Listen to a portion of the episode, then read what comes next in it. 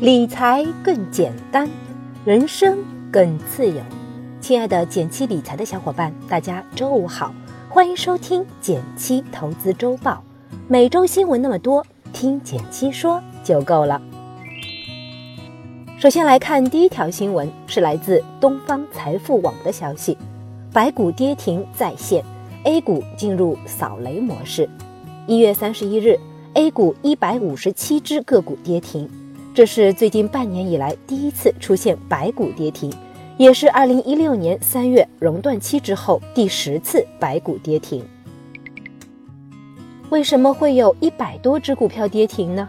其实这和最近 A 股进入年报披露期有关。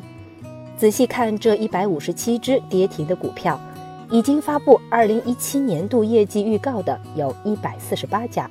其中业绩变脸的上市公司占比超过百分之五十。什么是业绩变脸呢？简单来说，部分上市公司会在第三季度公布全年的业绩预测。有些公司在去年三季报预测自己全年盈利，但是年底算出来实际是亏损的。根据交易所规定，像这种变化特别大的情况，必须在一月份之前对外披露。而这种业绩突然从盈利变成亏损的情况，让市场非常意外，短期引起了股价大幅跳水。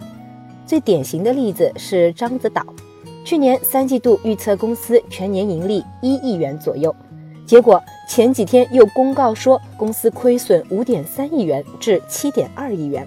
具体可以参考这篇文章。你的蛙回来了吗？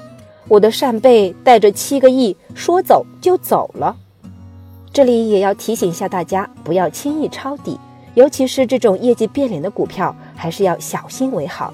建议大家可以多关注下公告，防止踩雷。第二条新闻是来自中财网的消息：余额宝开启限购模式，今天你抢到了吗？天弘基金官网三十一日发布公告称，自二月一日起，将设置余额宝每日申购总量，即单日实际申购达到设定额度时。当日不再受理申购申请。据统计，这已经是余额宝第五次修改购买限制了。这次调整对我们有哪些影响呢？主要有两点：一、暂停了支付宝余额自动转入功能；二、开启每日限额申购，在二月一日至三月十五日之间，所有朋友共享一个余额宝申购总额度，额度用完要在第二天九点之后再次申请。具体额度会根据情况动态调整。为什么余额宝接二连三的实行限额呢？其实总结起来就五个字：规模太大了。根据二零一四年四季报显示，余额宝总规模接近一点六万亿，甚至达到某些省的 GDP 总量了。这么大的规模，一旦出现极端风险，基金公司是没法承担的。这几次修改购买限额。基本都是出于控制规模的原因。不过，日常零用、小额转入基本不受影响。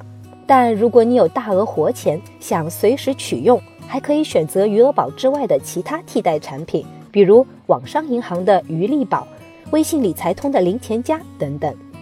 你还想了解更多常用的现金管理工具吗？欢迎给我留言，找个时间详细和你聊一聊。这里也有一篇拓展阅读文章。余额宝只准买十万，是时候找个新欢了。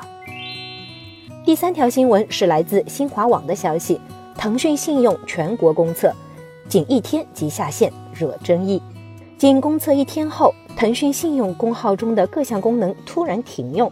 对此，腾讯方面表示，腾讯信用全国限时公测活动已经结束，正在加快升级中，敬请期待。最近，腾讯信用上线公测，据尝鲜的小伙伴说，看起来和芝麻信用很像。通过多维度评估评分，高分数的人可以享受免押金租房、骑摩拜，甚至一些借贷相关的服务等等。但上线仅仅一天，腾讯就关闭了查询入口。市面上出现两种猜测：一类说产品功能还不完善，腾讯要进行升级；另一类说下线和监管有关。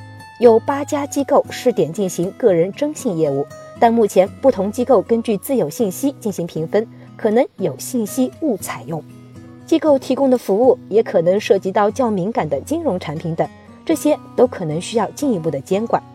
如果没有赶上这次公测，对你也没有什么影响。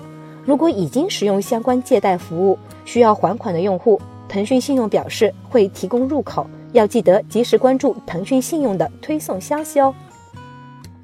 如果用好的信用分数能换取某些服务，你希望是什么呢？欢迎留言和我们聊一聊。第四条新闻是来自网易财经的消息，中基层职位薪资榜发布，这些行业薪资最高。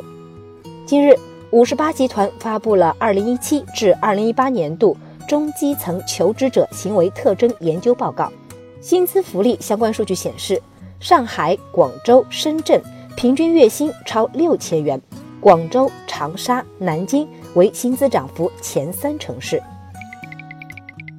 这次的研究报告中有两个比较有意思的结果，一是2017第三季度收入最高的前十行业中，服务业占了多数，并且排名第一的保健按摩行业平均薪资已经超过了高级管理。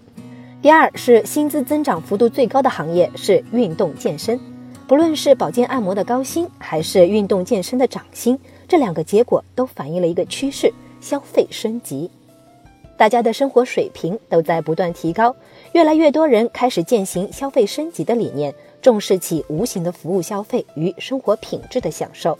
正好在年关，不妨你也做一做自己这一年的消费盘点，留言来聊一聊过去的一年你进行过消费升级吗？